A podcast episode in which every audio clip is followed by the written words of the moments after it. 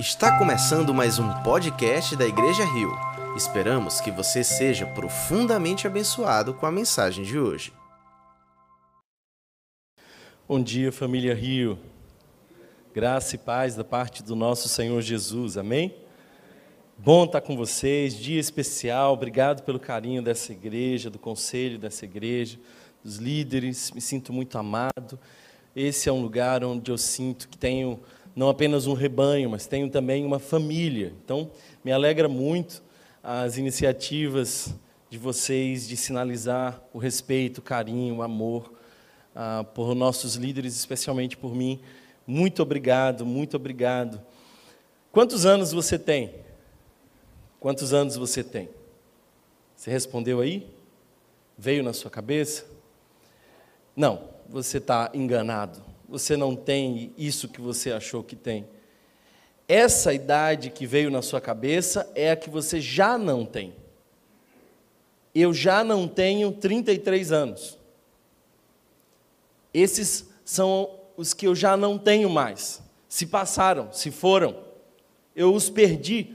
Quanto eu ainda tenho, quantos anos tenho, não sei.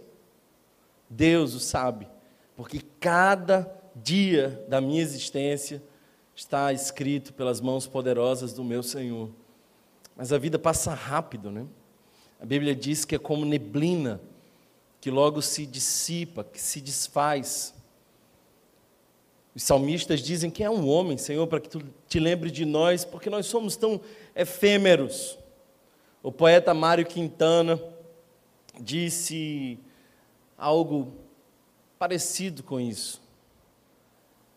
A vida é como dever que nós levamos para fazer em casa. Quando se vê, já são seis horas. Quando se vê, já é sexta-feira. Quando se vê, já é o Natal. Quando se vê, passaram-se 50 anos. É assim, é tão rápido. Eu me sinto tão feliz porque hoje eu posso celebrar o meu 33º aniversário na presença de vocês. Uma, um privilégio muito grande. Quero ter um tempo de oração. Se você puder, acompanhe comigo nesse tempo de oração. Em especial, ore pelo pregador, limitado, pequeno, mas disponível nas mãos do Senhor. E ore também pelos ouvintes, para que apenas possam também ser praticantes dessa palavra, para a glória de Jesus. Obrigado, Pai. Obrigado, Senhor. Porque eu já não tenho 33 dos que tu já separou para mim não sei quantos, talvez mais um, mais dez, mas em todos os anos que eu tiver de viver, que seja para a tua glória. Assim como Davi, Senhor, que acerca de mim se possa dizer que cumpriu os desígnios de Deus na sua geração, e já não era porque Deus o tomou para si. Fica conosco, Pai, nos dá a tua paz, visita-nos nessa manhã de maneira especial, anima o nosso coração. Nós estamos no último domingo do ano, ano esse tão difícil, tão desafiador, mas ao mesmo tempo, Senhor, ano onde nós vimos as tuas mãos poderosas nos cobrindo, nos livrando, nos dando misericórdia a cada dia. Ano onde nós vemos, Senhor, que nós não podemos confiar em homens, nem em bandeiras, mas nós confiamos naquele que está sentado no mais alto e sublime trono. Ano em que a semelhança de Isaías, a esperança se foi quando o rei Uzias morreu, mas ano onde tu se revela ocupando ainda, e assim sempre será o teu glorioso trono. Usa-me, Pai, apesar de pequeno, mas também que aqui sejamos achados terreno fértil, onde a semente poderosa do Evangelho venha frutificar a cem por um. Esse é o meu desejo, a minha oração, em nome de Jesus. Amém. Amém. Queridos irmãos, gostaria de convidá-los a lermos juntos um salmo, salmo que eu gosto muito. Se você perguntar, Thomas, quais são os salmos preferidos? Eu vou te dizer alguns, mas certamente entre esses salmos preferidos esse é o Salmo 126. Nós vamos ler esse texto Salmo de número 126. Esse é um salmo que alegra o meu coração, espero que possa ministrar ao seu coração também.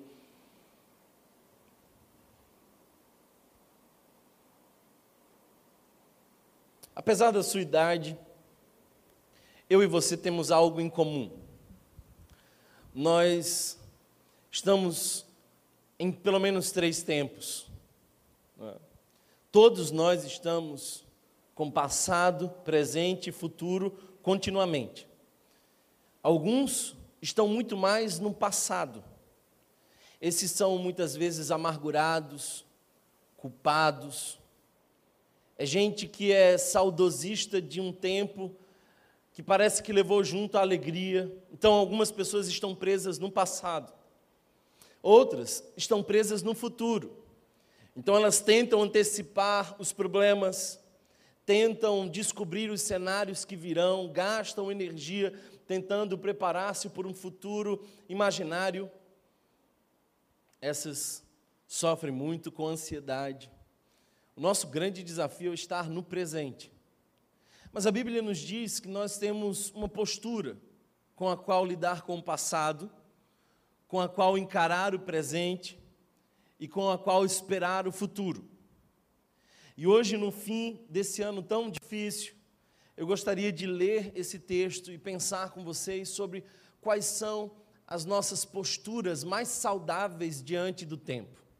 Como que nós podemos encarar de maneira saudável o nosso passado, porque todos nós temos passado.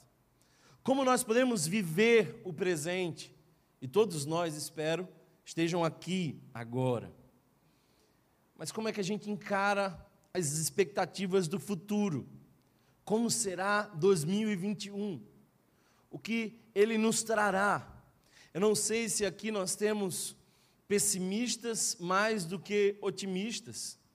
Mas eu nem quero convencer você ao pessimismo nem ao otimismo, porque a Bíblia nos diz de maneira diferente como a gente encara o futuro. Portanto, a pergunta que eu quero responder hoje com vocês é: como é que a gente encara os tempos da vida? Porque todos nós temos passado, todos nós estamos no presente e todos nós temos expectativas de futuro. O Salmo 126 sempre me chamou a atenção, porque é uma bela canção dividida em três tempos. Portanto, quando nós lermos esse texto, eu quero que você fique bem atento ao tempo verbal, porque a primeira parte é uma expressão daquilo que foi. Uma segunda parte é daquilo que é. E a terceira parte é daquilo que será. Então o salmo está bem dividido, mostrando qual é a postura que nós temos que ter diante do passado, diante do presente e diante do futuro. Leiamos juntos Salmo 126.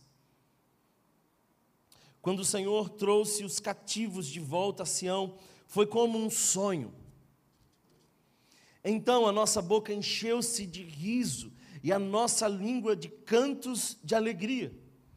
Até nas outras nações se dizia: o Senhor fez coisas grandiosas por esse povo. Sim, coisas grandiosas fez o Senhor por nós, por isso estamos alegres. Senhor, restaura-nos assim como enches o leito dos ribeiros no deserto, aqueles que semeiam com lágrimas, com cantos de alegria colherão. Aquele que sai chorando enquanto lança a semente voltará com cantos de alegria, trazendo os seus feixes. A palavra do Senhor, a Ele demos glória. Queridos irmãos, nós estamos sempre nesse contínuo devir esse vir a ser. E nesse processo, aquilo que antes era o nosso objeto desejado passa a ser o objeto do sofrimento em algumas situações. Nós, por exemplo, sofríamos quando nós estávamos solteiros. E dizíamos assim: Senhor, dá-nos uma esposa, um marido, e é tudo que a gente precisa, Senhor. É tão difícil essa vida sozinho. E aí Deus finalmente dá aquele marido, e pouco tempo depois, o discurso agora é: Ô oh, Senhor, tem misericórdia de nós. É tão difícil estar acompanhado com essa pessoa que tu me deste. Nós estamos sempre tendo grandes desafios. Né? O teu sonho é comprar um terreno para construir aquela casa. Então você compra aquele terreno e a semelhança do dia que você casou, você celebra o dia que você comprou aquele terreno. Ah, que maravilha! Comprei o terreno. No outro dia você vai lá. E o tom já é outro. Você tá, não está mais dizendo, Senhor, muito obrigado por esse terreno. Você está dizendo, Senhor, misericórdia de mim, que agora preciso construir uma casa. É ou não é assim? E todos nós estamos nesse processo. Eu, por exemplo, orava dizendo: Senhor, se é da tua vontade, me ajuda a plantar uma igreja. Agora eu digo: Senhor, essa igreja é tua. Então, por favor. Alguém está entendendo o que eu quero dizer? Não? Nós estamos sempre nesses, nesses tempos, nós estamos variando nessas cenas da existência, faz parte. Nós estamos entre passado, presente e futuro. Por que, que isso tem a ver com o texto que nós acabamos de ler? Porque é importante que você lembre que esse salmo de romagem, esse salmo para alguns, salmo dos degraus, nós temos aí 15 desses salmos, que eram cantados enquanto o povo estava subindo ali para o templo, para o momento de adoração, pelo menos uma vez ao ano, os judeus faziam isso, esses eram salmos cantados. E esse salmo traz um contexto que se faz necessário entender, para que a gente entenda um pouco melhor o texto, a mensagem e o que Deus tem para nós. Então, queridos irmãos, nós precisamos lembrar que quando Deus levou o povo a ocupar a terra prometida, liderado por Josué, aquele era o lugar para o povo de Deus, era o lugar definitivo, mas o povo não estava pronto para o lugar, porque o povo estava ainda com inclinações idólatras, o povo estava ainda flertando com algumas cenas de idolatria de outros povos. Então Deus levanta profetas, Deus levanta reis, Deus levanta juízes, Deus fala ao povo de diversas formas, mas o povo não vem ao arrependimento. E então, o povo agora é levado cativo. Nós sabemos que o reino do norte foi destruído pelos assírios, o reino do sul foi destruído pelos babilônios, liderado por Nabucodonosor. E foram tempos difíceis, tempos de cativeiro, tempos onde o povo já não estava na terra que era prometida, e não estava na terra que era prometida porque não estava vivendo de acordo com a promessa. O que me faz pensar que por vezes não é aquilo que Deus nos dá, mas é o quanto nós estamos disponíveis para viver de acordo com aquilo que Deus nos dá. O fato é que eles são cativos e os tempos difíceis começam. Lamentações de Jeremias diz que aqueles que morreram no fio da espada foram mais felizes do que aqueles que morreram de fome dentro das muralhas, enquanto fugiam, enquanto se trancavam, enquanto ansiavam por um milagre, porque os povos os cercavam. O fato é que todos nós sabemos, os povos foram levados. Nesse período nós temos alguns homens de Deus que vão conduzindo o povo, que vão mantendo a presença de Deus viva ali. Por exemplo, Daniel é uma dessas referências que está no meio dessa cena. Na Babilônia. Fato é, irmãos, que aquele período durou 70 anos. 70 anos de sofrimento. E se você quer saber como foi para esse povo estar naquele lugar, você pode ler alguns salmos, como por exemplo o Salmo 137, quando diz que aquele povo que outrora amava cantar, que fazia belíssimas canções, que tocava as suas harpas, agora tinha pendurado as suas harpas, sentavam na beira do rio e choravam. As cenas da nossa vida mudam. As cenas da tua e da minha vida mudam. E a cena daquele povo de Deus também tinha mudado. O fato é que depois de 70 anos de cativeiro, 70 anos ali, longe da terra prometida, Deus levanta a um homem. Deus levanta Ciro. E Ciro era o rei da Pérsia. A Pérsia agora tinha dominado. Não era mais aquele império babilônico que tinha o grande poder sobre toda a terra, mas a Pérsia crescia e Ciro assume o governo. E quando ele assume, de uma hora para outra, conduzido por Deus, o Espírito Santo de Deus fala ao coração de Ciro e Ciro faz um decreto, sem que houvesse nenhum esforço de libertação do povo. É importante que você entenda que o povo nem sequer esperava pela libertação. Eles estavam tão desacreditados que aquela aquele texto de libertação, aquela autorização para voltar para casa, foi surpresa para eles e para outros povos. E o mais surpreendente de tudo é de que, sem esforço nenhum do povo de Israel, Deus simplesmente abriu as portas. E quando Ele abre as portas, o povo começa a voltar, e essa é a primeira parte do salmo. Essa volta para casa feliz, encantada, exultante, cheia de canções de júbilo. O povo está tão impressionado com o tamanho da libertação que eles cantam. Os outros povos impressionados com como Deus livrou o povo canta. E essa é a primeira parte que nós estamos lendo. Quando o Senhor trouxe os cativos de volta a Sião. Lembre-se, 70 anos de cativeiro. Sião era um daqueles montes que carregava o símbolo de Jerusalém, é a volta para casa. Foi como um sonho. Foi como um sonho. Eles, eles ficaram impressionados. Eu imagino que eles começavam a olhar uns para os outros e diziam assim: Olha, belisca aqui, vê se é verdade.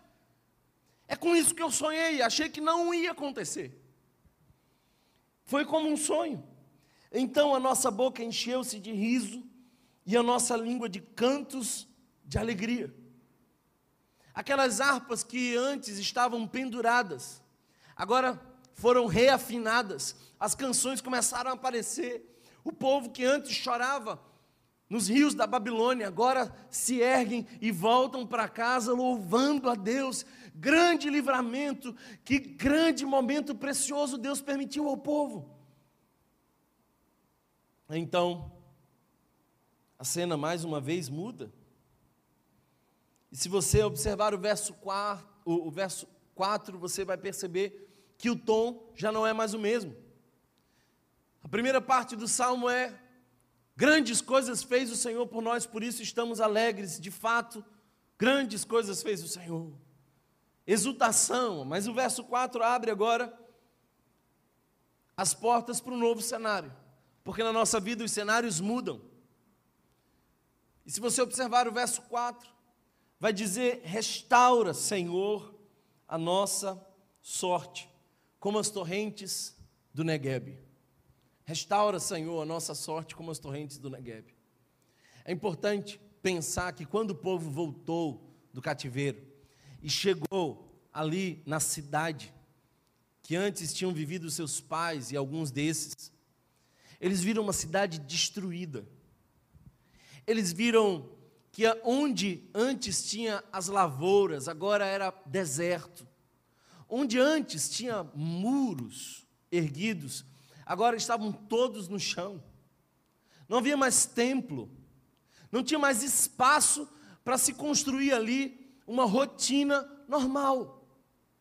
Era um recomeço. E então, aquela canção que dizia grandes coisas fez o Senhor por nós, agora muda. E a estrofe já não diz a mesma coisa, diz: Senhor, restaura a nossa sorte. Porque agora eles já não estão mais celebrando o que aconteceu no passado com a libertação do cativeiro. Agora eles estão olhando para a cena desafiadora do presente. Como é que a gente vive numa cidade que está arruinada? Pará um lugar como esse é necessário recomeçar. E então eles olham para o futuro. E olham para o futuro dizendo: os que com lágrima semeiam, com júbilo ceifarão. Os que saem andando e chorando enquanto semeiam voltarão carregando seus feixes louvando a Deus. Essa é a expectativa de futuro. Como é que a gente encara o passado, o presente e o futuro? Algumas pessoas, irmãos, têm razões para nesse ano ficarem amarguradas. É gente que perdeu o emprego, perdeu alguém da família, é gente que perdeu o conforto. Algumas pessoas podem olhar para as tragédias e, olhando para elas, serem tomadas de amargura. Porque o nosso coração se convence facilmente de que nós somos vítimas. E o vitimismo vai carcomendo a esperança, a paz e o sentido que nós temos. Por isso, algumas pessoas podem sair desse ano amarguradas. Algumas pessoas podem encarar o presente com medo. Nós somos convidados ao desespero todo o tempo. Ligue a sua televisão e você vai ver que os jornais estão constantemente insistindo para provocar em nós desespero. Há uma contagem da tragédia. Nós vemos quase sempre pessoas tomadas de pavor, de medo.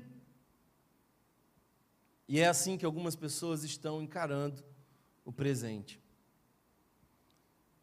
Como é que algumas pessoas vão encarar o futuro? Como é que você tem encarado 2021? Eu diria que para muitos a postura é de pessimismo. Você olha para o passado com amargura, encara o presente com medo e espera um futuro de maneira pessimista. Mas a Bíblia não nos diz isso. Por isso quero convidar você a aprender com esse salmo, a postura certa diante dos três tempos da vida. Primeiro, verso 1 ao 3, olhe comigo mais uma vez. Quando o Senhor trouxe os cativos de volta a Sião, foi como um sonho. Então a nossa boca encheu-se de riso e a nossa língua de cantos de alegria. Até nas outras nações se dizia: O Senhor fez coisas grandiosas por este povo. Sim, coisas grandiosas fez o Senhor por nós, por isso estamos alegres. Eles não mais olhavam para aquela cena do passado e destacavam ali a sua dor e sofrimento durante 70 anos. Eles olhavam para o passado e para aquilo que Deus tinha feito no passado. E agora estavam cheios de gratidão. Portanto, o primeiro convite que eu quero fazer para você é olhar para o passado com gratidão. Apesar dos pesares, gratidão é aquilo que Deus espera de nós. Às vezes as pessoas chegam para mim dizendo: Thomas, eu queria muito descobrir qual é a vontade de Deus para a minha vida. E eu logo percebo que essas pessoas não leem a Bíblia. Porque se lessem a Bíblia, veriam que Paulo diz claramente: deem graças em toda e qualquer situação, pois esta é a vontade de Deus. Está revelado. A vontade de Deus é forjar em nós um coração grato em toda e qualquer situação. Agora preste atenção, porque o texto não nos diz por toda e qualquer situação.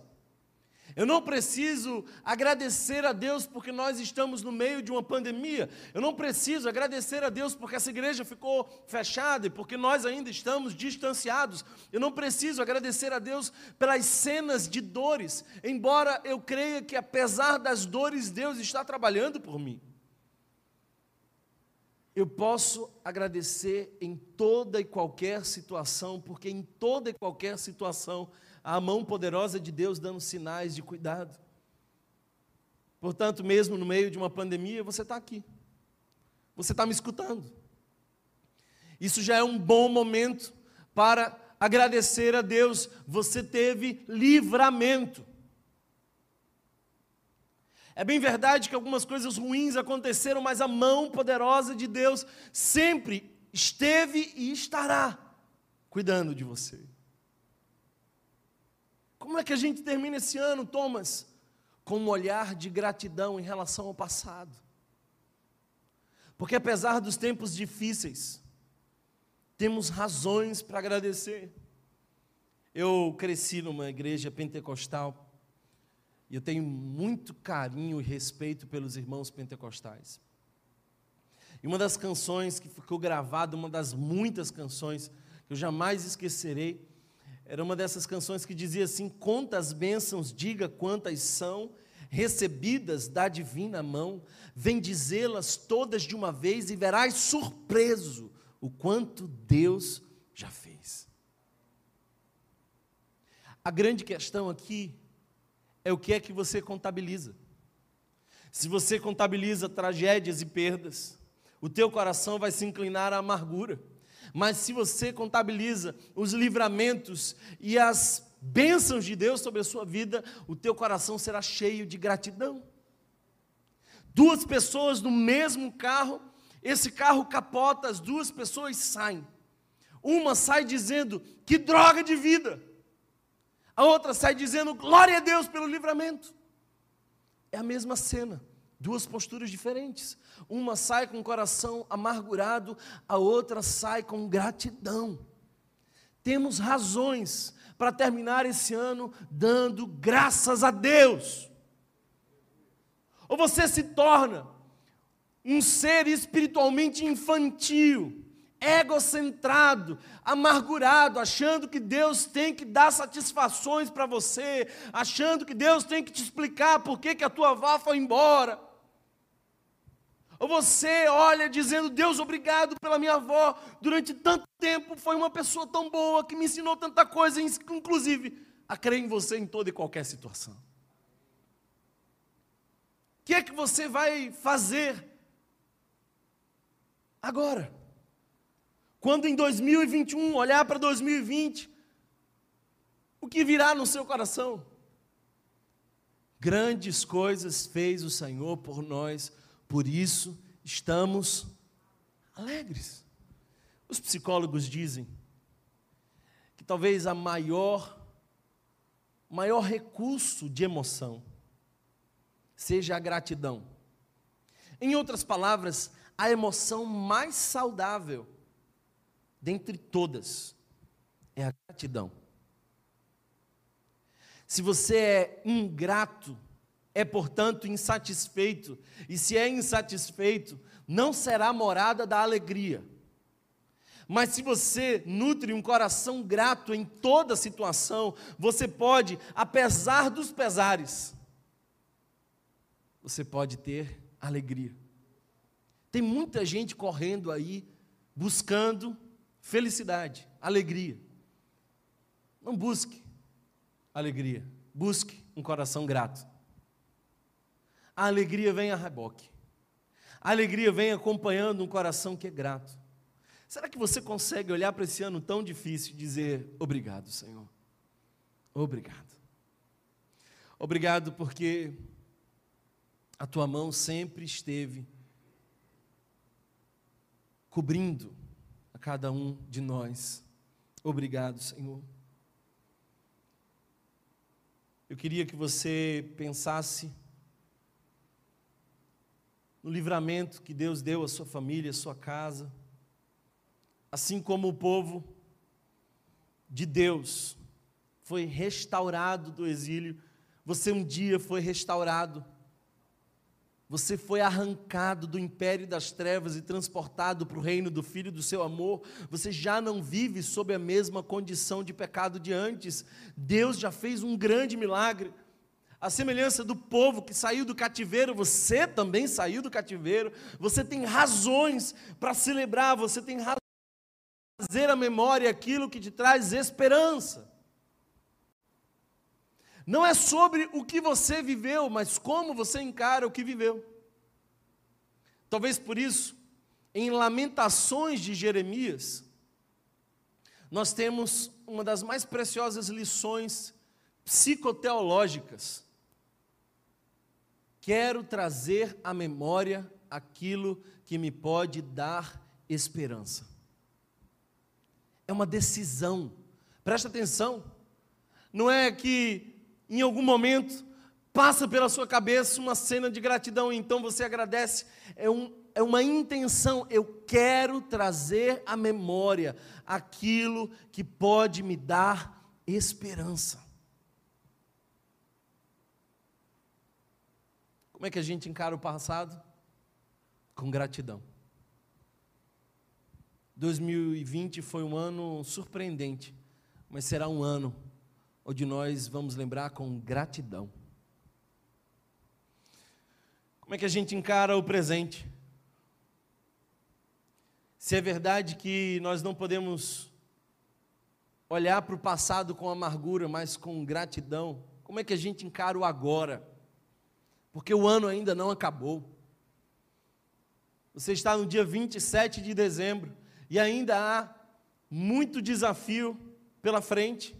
Talvez alguns hoje, talvez alguns nesse momento, talvez algumas decisões importantes. Como é que você encara o seu momento atual? Quando aquele povo volta e vê Jerusalém destruída, os muros derrubados, as cenas eram convidativas ao medo, mas eles decidiram encarar o presente com fé. Se o passado precisa ser encarado com gratidão, o presente precisa ser encarado com fé. Por isso eles fazem a seguinte oração, verso 4. Senhor, e essa é uma expressão de submissão, é uma expressão daqueles que falam com alguém que pode fazer tudo novo.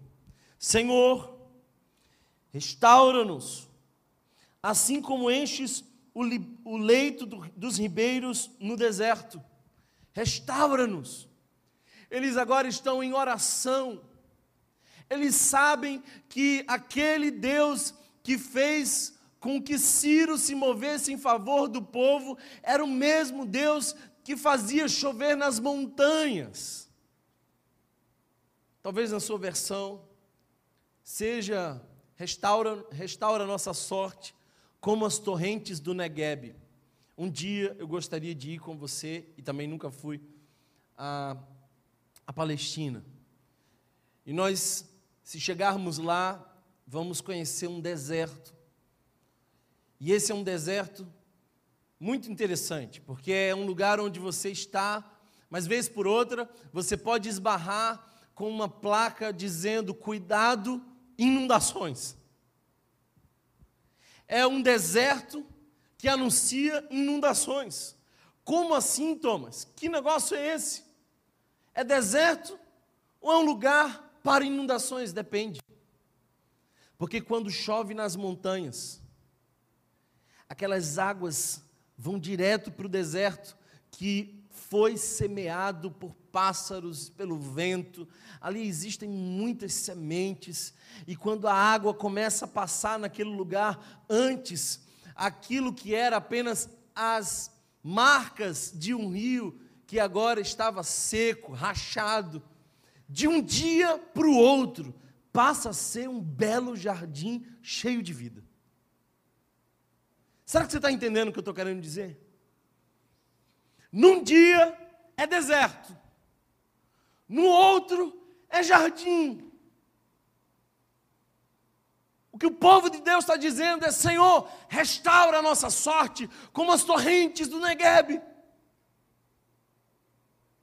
O que o povo crê é que Deus pode mudar a sua sorte. E essa palavra é a mesma que aparece na primeira parte, e é a mesma que aparece lá em Jó, quando a Bíblia nos diz que Deus mudou a sorte de Jó, e de um momento para o outro, as cenas mudam. E preste atenção nisso, as cenas da nossa vida mudam. Alguém pode dizer amém? Você conhece a cena de Jó, o deserto que ele estava enfrentando, mas Deus muda a sorte de Jó, o destino de Jó. E agora ele começa a ver a mão poderosa de Deus multiplicar o que ele antes tinha. Restaura a nossa sorte, Senhor, como as torrentes do Negueb. Eu sei que a minha vida hoje pode ser um deserto, mas eu também sei quem manda as chuvas torrenciais. Eu também sei quem pode trazer rios caudalosos de uma hora para outra. Eu também sei quem transforma desertos em jardins. E hoje eu vim aqui para colocar uma placa no seu deserto que diz: cuidado, inundações. Pela fé Deus pode mudar os cenários de uma hora para outra. Deus não é refém de uma vacina, Deus não é refém de um governo, Deus não é refém de absolutamente nada, Ele tem o governo de todas as coisas em Sua mão. Por isso, aquele povo olhando para aquela cena, olhando para aquela cidade destruída e envelhecida por 70 anos de abandono, ocupada por alguns. Agora ele começa a dizer: Eu não vou desanimar, eu vou crer. Eu não vou desanimar, eu vou crer. O que, é que você sente quando olha para o seu passado? Amargura ou gratidão? Thomas, é porque você não conhece o meu passado. Do contrário, você diria que jamais alguém poderia ser grato pelo que viveu. Eu estava outro dia ouvindo uma pessoa que dizia: Olha, o meu pai foi muito difícil, foi muito carrasco, foi assim, alguém que me machucou muito. E enquanto ele falava do pai dele, eu percebi que ele era a antítese do pai. Se o pai era desonesto, ele tornou-se um homem equilibrado, honesto. E eu fui percebendo que tudo que ele mencionava acerca do pai, ele era o contrário disso. Aí eu falei: você consegue perceber com gratidão a sua história? Porque tendo o pai que você teve, você se tornou o homem que se tornou. Não é qual é o seu passado, mas é qual é o seu olhar diante do seu passado. Não é o que fizeram de você, é o que você vai fazer do que fizeram de você. Gratidão. Mas também, irmãos, fé. A gente precisa aprender a encarar a vida com fé. A gente precisa olhar não apenas para as coisas, mas para o Deus de todas as coisas. Thomas, meu casamento está aos pedaços. Eu vou sair desse culto e eu volto para casa, e quando chegar em casa o clima ainda será o mesmo. Eu vim aqui te dizer que há um Deus que manda chuvas e que muda cenários. Eu vim aqui te dizer, meu querido irmão, minha irmã, que aquele que é especialista em mudar cenários está nesse lugar de uma hora para outra. Grandes coisas podem acontecer. Mas não encare o seu presente com desânimo. Nós só desanimamos porque olhamos para as coisas. A gente precisa olhar para o Deus de todas as coisas. Amém? Eu penso, queridos irmãos, que, que a fé muda cenários. Quem crê em mim, rios de água viva fluirão do seu interior. Rios de água viva fluirão do seu interior. Às vezes a gente crê mais na porta do shopping do que no poder de Deus. Sim, você me ouviu bem. Quando a gente vai para o shopping, você já abriu a porta do shopping alguma vez? Já abriu? Alguém aqui já abriu a porta do shopping? Ninguém nunca aqui. Porque tem um sensor. E você sabe que tem um sensor. E a porta está fechada, mas você continua. E você vai andando e vai chegando perto, sem medo. Você não vai, será que a porta vai abrir? Meu Deus, essa porta não abre. Será que ela vai abrir? Muitas vezes ela não abriu. Eu já soube de um acidente que teve. Você não, você vai tranquilo, você vai firme, vai e vai. E quando você chega perto, sem medo nenhum, um sensor funciona e a porta abre. Isso é fé.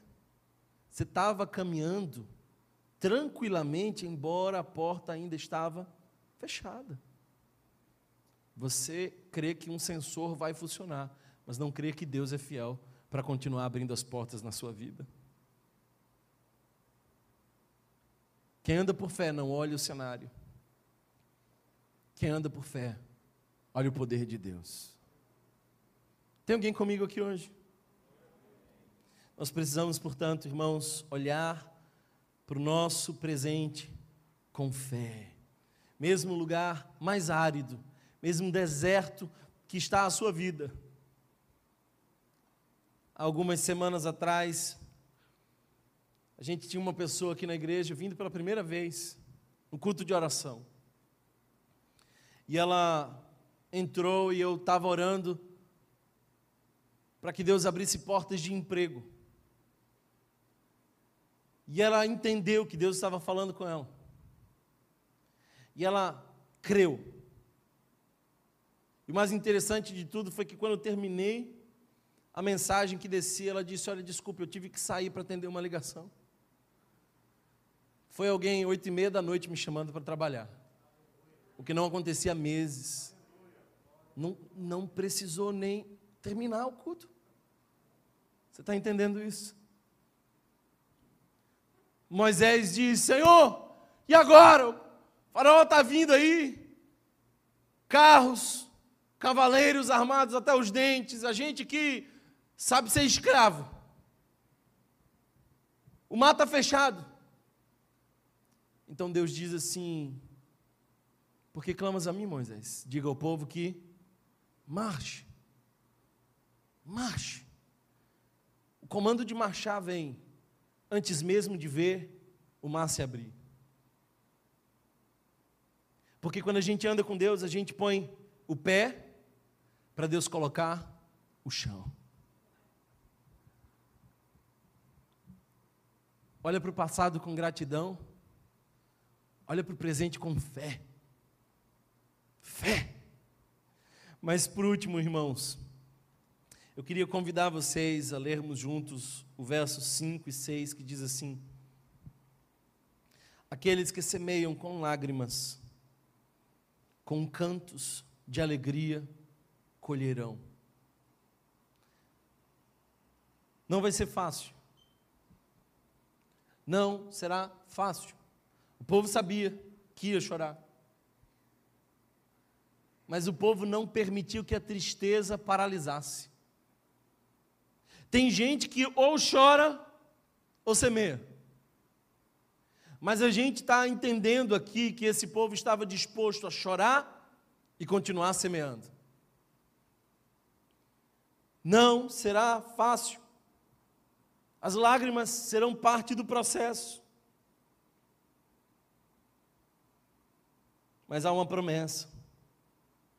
Aquele que sai chorando enquanto lança a semente, voltará com cantos de alegria, trazendo os seus feixes. Promessa do Senhor. Eles olhavam para aquilo que Deus fez no passado. Eles olhavam para o que Deus podia fazer no presente. E eles olhavam para a promessa daquilo que Deus faria no futuro. É assim que a gente encara a vida. A gente olha para o passado com gratidão, a gente olha para o presente com fé, mas a gente olha para o futuro com esperança. E a gente olha para o futuro com esperança porque nós estamos semeando, semeando com esforço, semeando com intensidade, semeando com continuidade. Eu não sei se você tem pensado em desistir, mas eu vim aqui te dizer uma coisa. A esperança está logo ali. Deus já está no seu amanhã. 2021 já está nas mãos poderosas de Deus. Para de achar que o ano vai ser difícil. Pouco importa se o ano vai ser difícil ou não, o cenário não importa. Eu estou tentando dizer para você que o que importa é quem está te acompanhando. Se no vale da sombra da morte ou se nos pastos verdejantes, importa se você está na presença do pastor. Às vezes os vales da sombra da morte vão aparecer, mas eles também vão desaparecer, creia nisso. Ninguém vive no vale para sempre. Olha os cenários da vida mudando.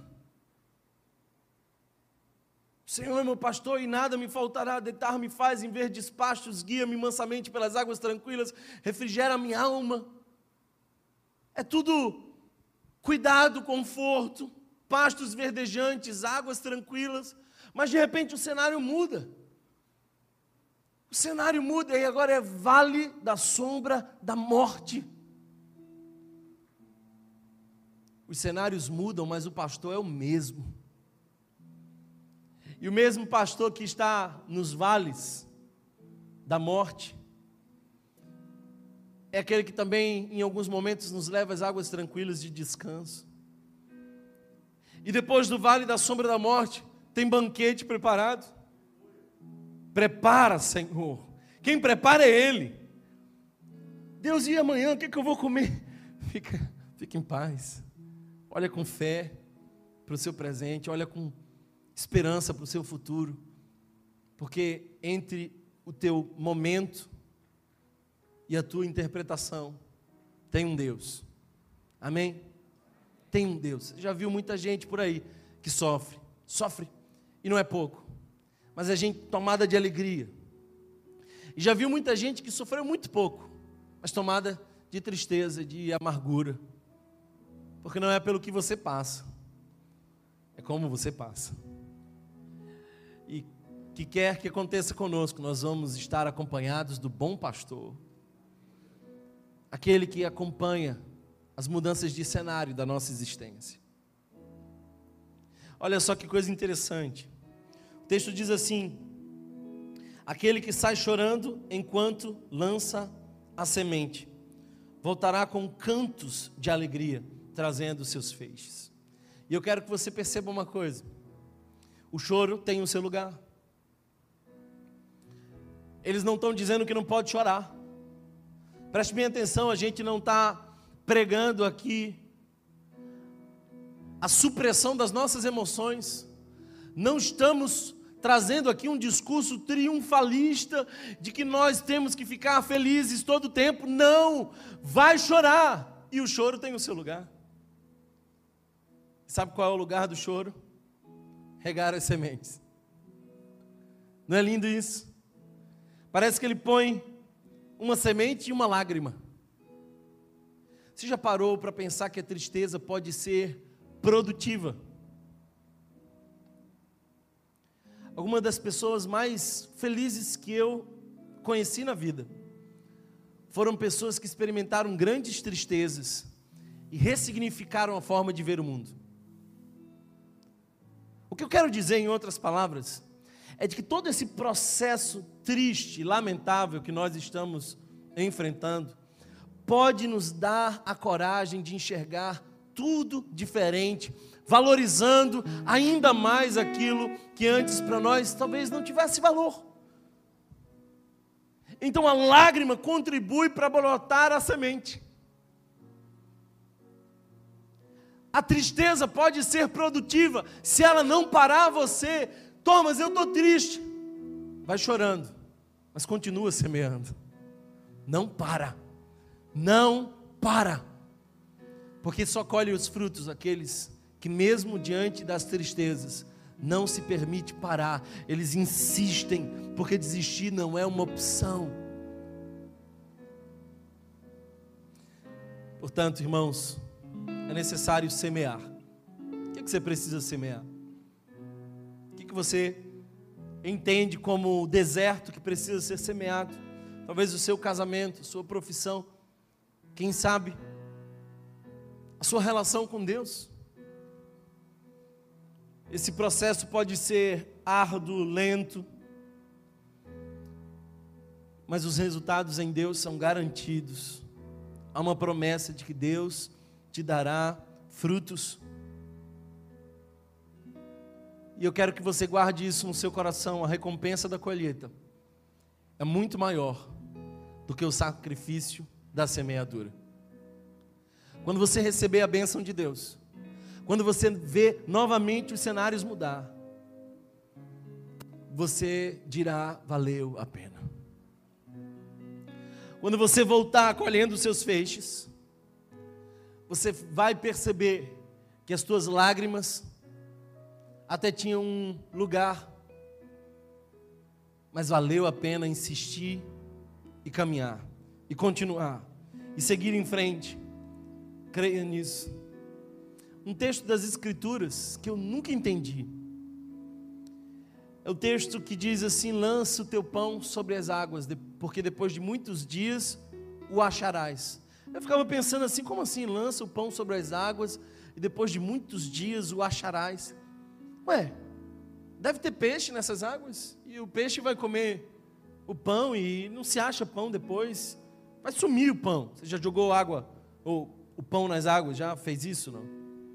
Não fica. Vira alimento.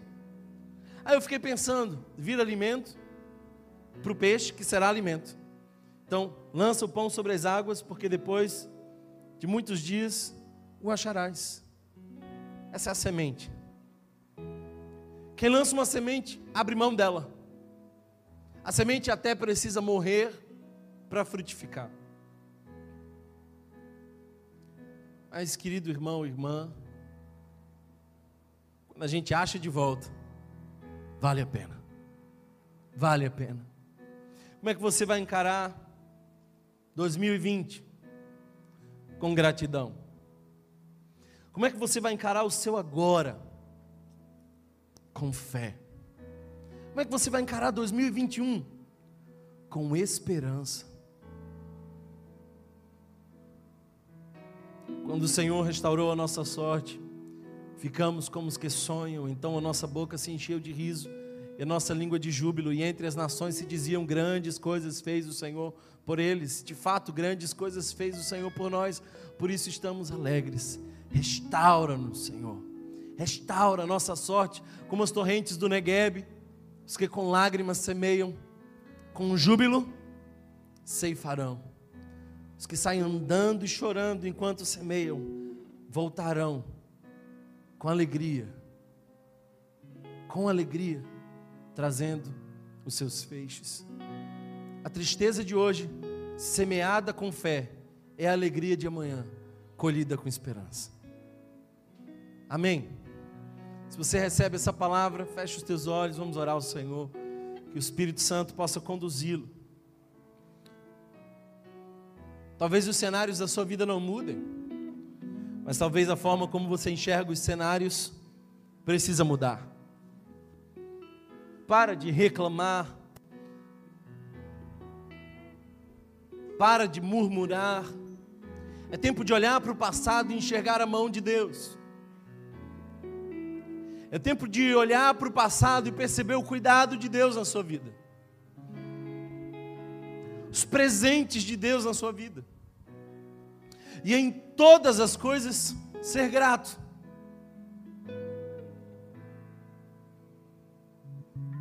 Eu quero nesse momento orar por aquelas pessoas que sofrem com ansiedade, que são tomadas pelo medo, pelo pavor. Você tem olhado para o seu presente, e olhado para a sua força. Por isso o desespero. Mas eu vim aqui te dizer que não é na sua força. Eu vim aqui te dizer que é um Deus poderoso, que está entre você e o seu presente. E mesmo quando os cenários da nossa vida mudam, o pastor continua o mesmo. Deus é fiel. Mesmo quando você sai dos pastos verdejantes e entra no vale, ele vai com você. Portanto, saia daqui com uma decisão hoje decisão de semear. Decisão de semear. Esforço intencional. A tua tristeza não precisa ser calada. mas ela não pode te parar, porque as tuas lágrimas hoje irrigam o teu futuro de amanhã. Se você semear, não desiste, não desiste, não para. É tempo de semear. Obrigado, Senhor, pela tua graça, pela tua misericórdia em nossa vida. Obrigado pelo teu Espírito Santo que está conosco. Obrigado porque Jesus é a nossa grande referência.